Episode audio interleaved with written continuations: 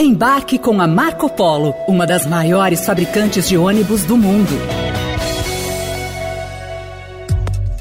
José Rainha Júnior foi preso na cidade de Mirante de Paranapanema, aqui no oeste do estado de São Paulo, por suspeitas de extorquir proprietários rurais da região. Segundo a Polícia Civil aqui de São Paulo, tanto os alvos de prisão quanto de busca e apreensão exigiam vantagens financeiras de pelo menos seis pessoas.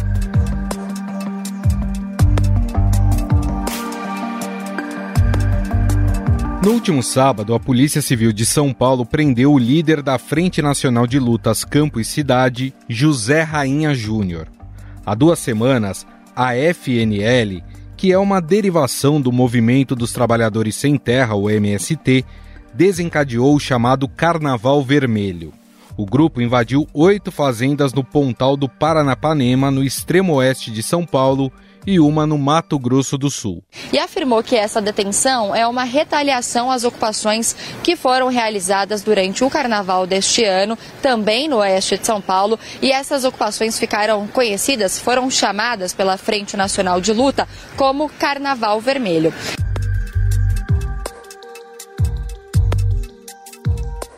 De acordo com a Polícia Civil, a prisão aconteceu porque Rainha estaria se aproveitando do movimento social para extorquir proprietários rurais. Isso acontece pois as invasões têm acontecido em terras produtivas, diferente do que o grupo costumava alardear, de que só ocupam terras improdutivas. Enquanto isso, o governo de Luiz Inácio Lula da Silva tem tratado a questão com cautela e defendido o diálogo para resolver o problema. Nos últimos dias, as invasões se intensificaram na Bahia, mesmo com a justiça determinando a reintegração de posse das terras. Mesmo com ordem de desocupação determinada pela justiça, integrantes do Movimento Sem Terra mantêm invasões de terras produtivas no sul da Bahia. Quem nos conta mais detalhes sobre essas invasões é o repórter do Estadão, José Maria Tomazella.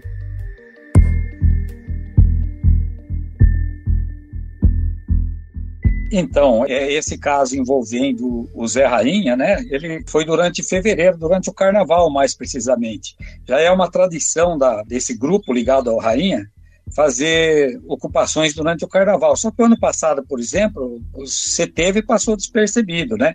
Porque durante o Bolsonaro, ou durante o governo Bolsonaro, houve uma redução assim nessas ações que envolviam invasões, ocupações de fazendas uhum. por, pelos movimentos sociais. Deixar claro que o, Zé Rainha ele é dissidente do MST, ele foi uma liderança importante no MST, mas já há, há, mais de 10 anos não pertence a esse movimento. Ele criou a, o seu próprio movimento, que é a Frente Nacional de Lutas Campo e Cidade, e agregou, inclusive, outros movimentos menores, como MAST, etc. E foi justamente o grupo do Rainha que inaugurou essa nova gestão Lula as invasões de fazenda ocupando oito fazendas no Pontal do Paranapanema, que já é uma região de conflitos fundiários tradicional, né? Uhum. E, e, outra fazenda, uma nona fazenda no, no Mato Grosso do Sul. E daí, em decorrência, logo após, quer dizer, aí passado um mês, nós tivemos a, a, uma mobilização do, do MST, que foi justamente agora no início de março, né, com a ocupação de quatro fazendas na Bahia, sendo três delas da empresa Suzano. Há muito tempo que, o, que, a, que o MST vem, tem como alvo das ações essas propriedades da Suzano, porque são, eles entendem que é uma monocultura de, de eucalipto, então seriam fazendas que não cumprem com a, com a função social, né? é o entendimento do MST. Ou seja, Tomazella, só para entender, antes esse grupo MST ou essa frente que é liderada pelo José Rainha, antes eles invadiam terras é, que eles diziam que eram improdutivas. Agora eles mudaram o, o modus operandi, eles estão invadindo terras que sim, elas têm ali alguma produção? Sim, é, na verdade, eles passaram a considerar também a, essa questão do, da função social da terra. Na visão do MST, uma monocultura de eucalipto não, não, produz alimentos, gera muito pouca mão de obra, causa exaustão do solo. Quer dizer, essa é a justificativa que eles acharam para invadir áreas produtivas. Né? A produção de eucalipto, o Brasil é o, é um dos maiores exportadores de celulose do mundo, né? É, somos grandes consumidores de papel e, e, esse papel sai justamente é produzido justamente com essa celulose que essas empresas como a Suzano produzem, né? Então houve sim uma mudança de discurso do MST, né?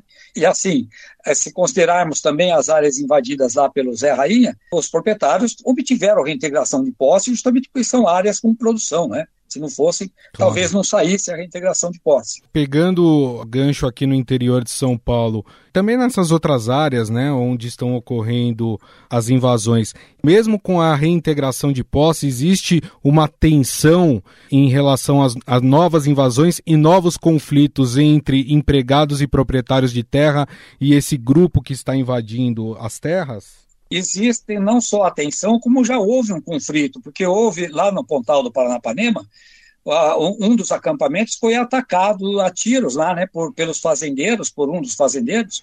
Esse fazendeiro, inclusive, foi preso numa operação da, da Polícia Civil de São Paulo, né, a mesma que prendeu também duas lideranças da Frente Nacional de Luta, que é o próprio Zé Rainha e o Luciano de Lima, que é o braço direito dele, digamos assim. Então, existe a tensão, já existe conflito aqui em São Paulo. Na Bahia também houve uma, um tensionamento, não nas propriedades da Suzano, mas numa, numa quarta fazenda invadida no município de Jacobina, onde os produtores rurais se organizaram e foram e fizeram a invasão da invasão, quer dizer, ocuparam a área onde estavam sem terra, expulsando eles de lá. Eles acabaram indo para uma outra área da mesma propriedade. Ou seja, há sim um clima de conflito. É, você, Tomazella, acompanhou também as prisões. Você citou aí na sua última resposta as prisões do José Rainha e do Luciano de Lima. A polícia diz que eles estavam extorquindo os donos dessas terras invadidas. Já o grupo que eles pertencem dizem que as prisões ocorreram por causa de represália em, é, por causa das invasões que foram feitas. O que tem de novidade em relação a esse caso, Tomazella? Então, na verdade, a Polícia Civil declarou que as prisões não têm relação com essa última ação deles lá no, no Pontal, e sim com um inquérito aberto em 2021 que, que apurava suposta extorsão que os dois praticavam contra fazendeiros assim como, olha, nos dê tanto que nós não invadimos a sua fazenda. Foi no, no, no âmbito desse inquérito que aconteceu a prisão dos dois, né? Agora, a defesa do, do Zé Rainha e do Luciano, que é o defensor é o, o advogado é, Rodrigo Chisolini, ele fala, não, é, é, é, sim, mas é muita coincidência que um processo, um inquérito aberto em 2021 nunca houve necessidade de prisão e agora, logo após as ações no Pontal, eles acharam que precisa prender os líderes. Ele, ele inclusive, entrou com, com um pedido de liberdade provisória que ainda não foi apreciado parece haver sim aí uma contextualização também política, tipo, vale lembrar que o, o secretário de Segurança Pública de São Paulo, Guilherme de Ritte, assim que houve as prisões lá no Pontal do Paranapanema, ele, ele comemorou na rede social, né, dele, parabenizando a polícia. Não é uma coisa que ele faz quando há outras prisões por outros uhum. motivos, né, quer dizer, então dá a impressão que há todo um contexto político, tipo assim, São Paulo mostrar que aqui os sem terra são tratados de forma diferente do que são pelo governo federal na Bahia. Muito bem, nós conversamos com o repórter do Estadão, José Maria Tomazella, ele que tem acompanhado aí essas ações dessas frentes de trabalhadores sem terra é, que estão fazendo algumas ações, algumas invasões de algumas terras, algumas delas produtivas aí pelo Brasil. Tomazella, queria te agradecer mais uma vez. Muito obrigado, viu, pela explicação sobre esse caso. Eu que agradeço e fico à disposição.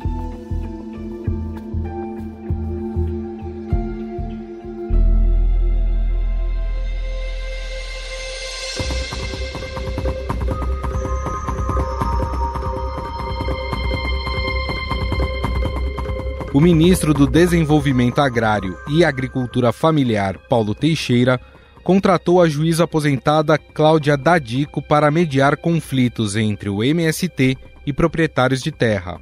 A Frente Parlamentar da Agropecuária divulgou uma nota contra o que classificou como atos criminosos, resultado da conivência histórica com a impunidade. Para tentar apaziguar os ânimos, o ministro do Desenvolvimento Agrário foi à posse do novo líder da frente, Pedro Lupion, do PP do Paraná. No dia de hoje eu recebi o vice-presidente da Suzano no meu gabinete e pediu a mediação, um diálogo com o MST. Imediatamente liguei ao MST pedindo para ele se pudesse se retirar da fazenda para que assim nós travássemos uma conversa. MST, Suzano e MDA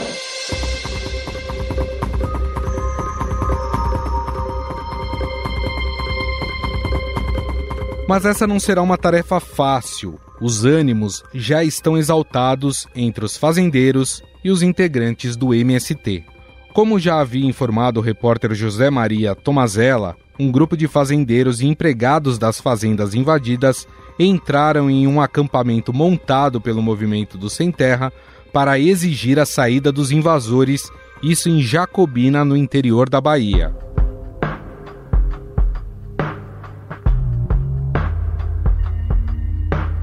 Desde que Lula voltou ao poder, existe uma desconfiança do setor do agronegócio sobre a garantia de segurança jurídica no campo. As invasões, com dois meses de governo, contrariam o discurso do presidente Lula na campanha de que somente terras improdutivas seriam ocupadas. O seguinte, eu queria que você me dissesse qual foi a terra produtiva que o Sem Terra invadiu, porque o Sem Terra invadia terras improdutivas, quem fiscalizava a terra era o INCRA, e quem pagava era o governo. Tinha hora que eu achava o seguinte, os sem terra, acho que está fazendo favor para os fazendeiros, porque está, sabe, invadindo a terra para o governo pagar.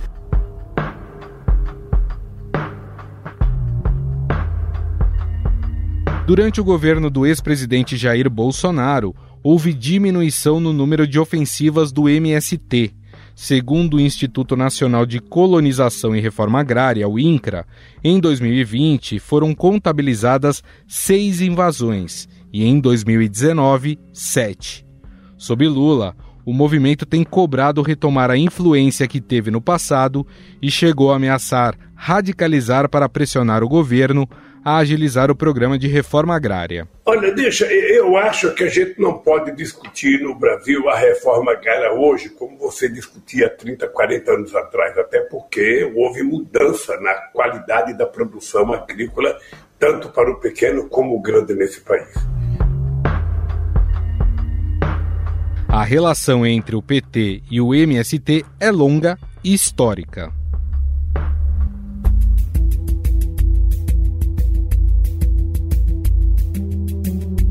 Em 2004, no segundo ano do governo Lula, o então governador de Pernambuco, Jarbas Vasconcelos, chegou a cobrar do petista alguma atitude sobre as inúmeras invasões no estado.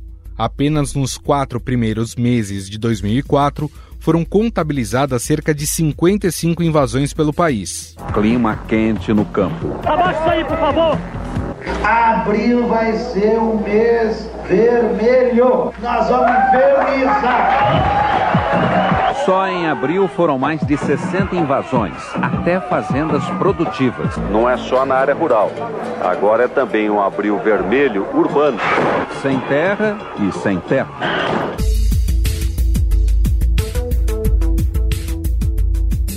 Ao todo, foram quase duas mil invasões de terra durante os dois mandatos do ex-presidente Lula.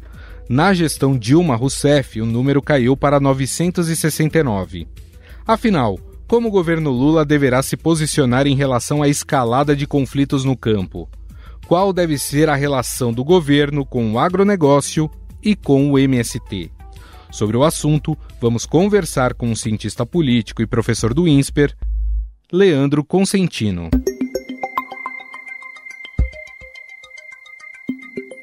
Tudo bem, professor? Tudo bem, Gustavo? Um prazer estar aqui com você novamente, com o pessoal da Estadão Notícias. Professor, o quanto que essas novas ações do MST e de outras frentes aí uh, de trabalhadores sem terra, com invasões em terras produtivas, elas complicam de certa forma a governabilidade de Lula. Lembrando que Lula na campanha prometeu que não haveria ocupação de espaços produtivos. Complica, Gustavo, em duas medidas, né? Numa primeira frente, do ponto de vista da popularidade desse governo que ganhou por uma vantagem mínima, vamos lembrar, no segundo turno, e precisa acenar para aqueles setores que, onde ele não venceu, né? Quer dizer, convencer aquele eleitorado ali, sobretudo que votou no, no ex-presidente Jair Bolsonaro, que é um eleitorado mais uh, vocacionado à direita, ali mais conservador. Então, desse ponto de vista, já lança um empecilho inicial para que o governo consiga penetrar nessas camadas eleitorais que não lhe pertenceram durante as eleições de 2022. Outro fator complicador, sem dúvida alguma, diz respeito à questão da base parlamentar que o presidente não tem nesse momento. Né? O Arthur Lira, essa semana, o presidente da Câmara dos Deputados, já fez um alerta importante de que o governo não terá vida fácil no Congresso. Se a gente olhar só os votos da esquerda ali que, que concorda com esse tipo de ação, de invasão de terras produtivas, certamente o governo não consegue aprovar nada com essa base de esquerda restrita aí no Congresso Nacional. Ele precisa ter um aceno mais amplo a setores do centro e da direita, e com esse tipo de agenda, apoiando esse tipo de agenda, dificilmente ele vai ter esse apoio mais amplo desses setores. Tem até uma informação né, de que o governo, através do ministério responsável aí pela reforma agrária, é, vai sentar à mesa com os dois lados, né? Representantes, por exemplo, da empresa Suzano, que teve terras invadidas aí pelos movimentos de trabalhadores sem terra, e também de representantes desses movimentos, ali numa tentativa de se chegar num acordo para que esses conflitos eles não continuem. Mas, por outro lado, há uma falta de posicionamento direto de Lula sobre essas invasões. Isso pode afetar essa relação que o senhor citou agora, que Lula tenta construir, principalmente com essa bancada ruralista, com os deputados mais ao centro, centro-direita? Sem dúvida, Gustavo, né? Quer dizer, o silêncio do presidente da República nesse momento com relação a isso é ensurdecedor. Não é só com relação a isso, a gente tem outros problemas aí na praça do ponto de vista do governo atualmente, tem uma questão aí de um conflito forte com relação ao Banco Central, nessa questão dos juros. A gente tem o problema aí da política externa que está aí dando uh, mais afagos do que merece a ditadura nicaragüense, e agora a gente tem também essa questão aí fundiária, sem dúvida nenhuma. Então, tudo isso vai esgarçando a relação de Lula com esses setores e ele acaba gastando o capital político dele no momento que a gente chama de lua de mel, né? Nós estamos começando o governo, nós estamos aí em três meses de governo onde ele podia aproveitar uma maré positiva, uma maré que se fortaleceu, sobretudo depois daqueles atos vândalos ali na capital federal, mas infelizmente o presidente está jogando fora essa possibilidade e acho que o que está se fazendo agora é uma tentativa de apagar um incêndio aí. Não sei se vai dar frutos, a gente torce para que sim, mas é sem dúvida nenhuma um desgaste dessa relação com o setor produtivo, com a bancada ruralista e com os outros potenciais aliados que poderiam estar com o presidente nesse momento. Agora, professor, de certa forma, esse silêncio também é uma forma de se proteger e não ter que intermediar ali um conflito interno dentro do seu partido e da esquerda, porque a gente sabe que existe uma ala mais à extrema da esquerda que apoia os atos do, do MST. Mas existe uma, uma centro-esquerda que quer se afastar dessas ações. É, também é um recado de que ele não quer se envolver nessa guerra dentro da esquerda? É uma busca de tentar ficar bem com todo mundo. A gente já assistiu isso do ponto de vista dos governos anteriores do presidente Lula, né, de uma tentativa de contemporizar, acomodar diferentes públicos ali a depender da ocasião. Só que isso tem um problema porque tem um prazo de validade, né? E o prazo de validade é a próxima disputa eleitoral, que não é a sucessão do próprio Lula, mas é a, a disputa municipal ali em 2024. Esse conflito que você está mencionando entre centro e esquerda, por um lado, Gustavo, e uma esquerda mais extrema já tem data para acontecer, né?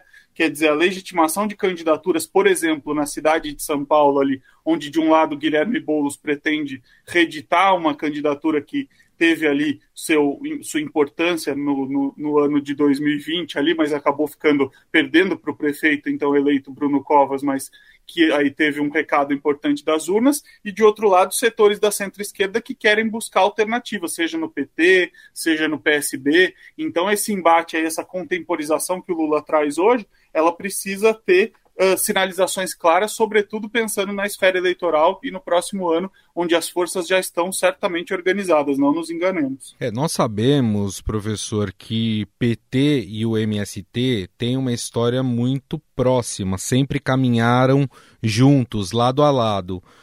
No entanto, a gente sabe que a relação, para se estremecer, ela não precisa de muito. De certa forma, essas invasões também são feitas para pressionar o governo a atender as demandas desse grupo, por exemplo, é, acelerar um processo de reforma agrária? Pode ser, também, Gustavo, mas eu acredito também para pressionar por mais espaço. Né? O MST já é um movimento social que, de alguma forma, ainda tem como bandeira de luta, sem dúvida nenhuma, questão fundiária, mas que já cresceu com relação a isso e tem hoje outras pautas. Tem uma questão alimentar ali também muito forte, tem uma questão de posicionamento político próximo a partidos, não só o PT, mas a outros partidos de esquerda, inclusive mais radicais, como o próprio PSOL e outros.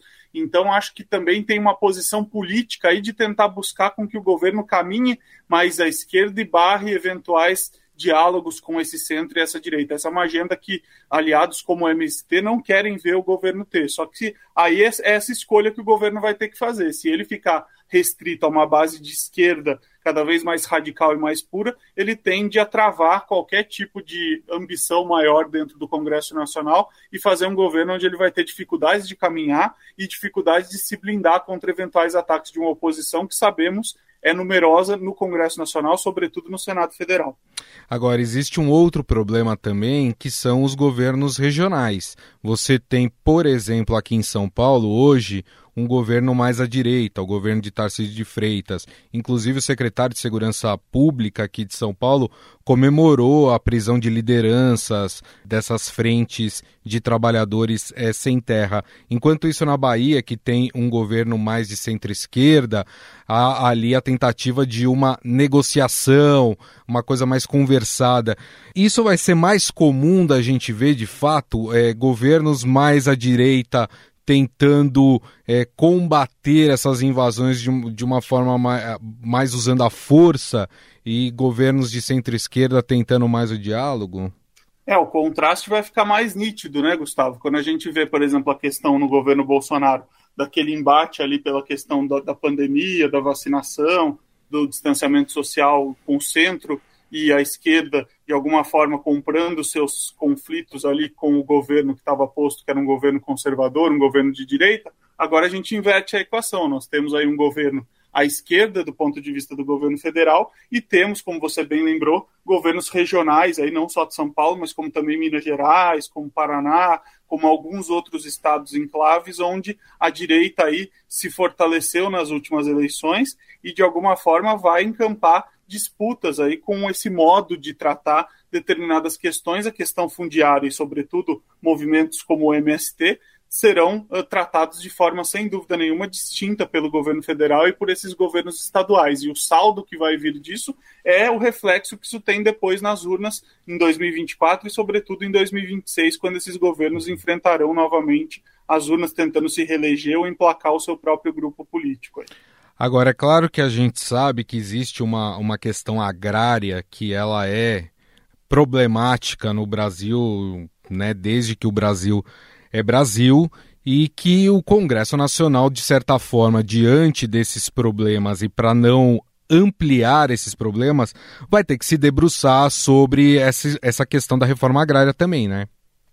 Gustavo, com certeza, né? Agora, lembremos que as características desse Congresso Nacional não é um Congresso Nacional muito vocacionado a essas questões de reforma agrária ou de acenos para uma pauta mais progressista. O Congresso Nacional, sobretudo, foi eleito com uma maioria muito mais conservadora, muito mais à direita do que a característica que a gente tinha no passado. E também é bom lembrar que não são só governos de esquerda que fazem reforma agrária de maneira competente. O último governo, o governo que mais assentou uh, famílias no Brasil foi um governo de centro, centro-esquerda, que foi o governo Fernando Henrique Cardoso. Assentou mais do que os governos Lula e Dilma. Então, também é, é importante a gente pontuar essas duas questões. Primeiro, o, o Congresso é mais conservador, não vai acenar tanto para isso, mas também pode ser que, de alguma forma, alguma agenda positiva desses governos estaduais, por exemplo, que queiram avançar nessa questão de reforma agrária, de aceno a essa determinada política pode ocorrer mesmo em meio a conservadores. Então a gente vai ter que esperar para ver um pouco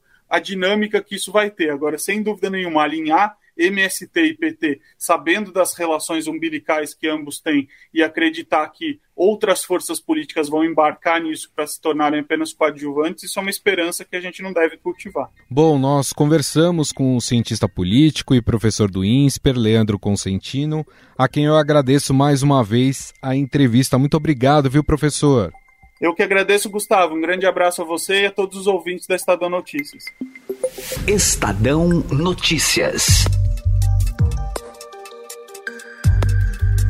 O Estadão Notícias desta quarta-feira vai ficando por aqui. Contou com a apresentação minha, Gustavo Lopes. O roteiro, a produção e edição são minhas, de Jefferson Perleberg e Gabriela Forte. A montagem é de Moacir Biasi. Mande sua mensagem para o nosso e-mail podcast@estadão.com. Um abraço e até mais.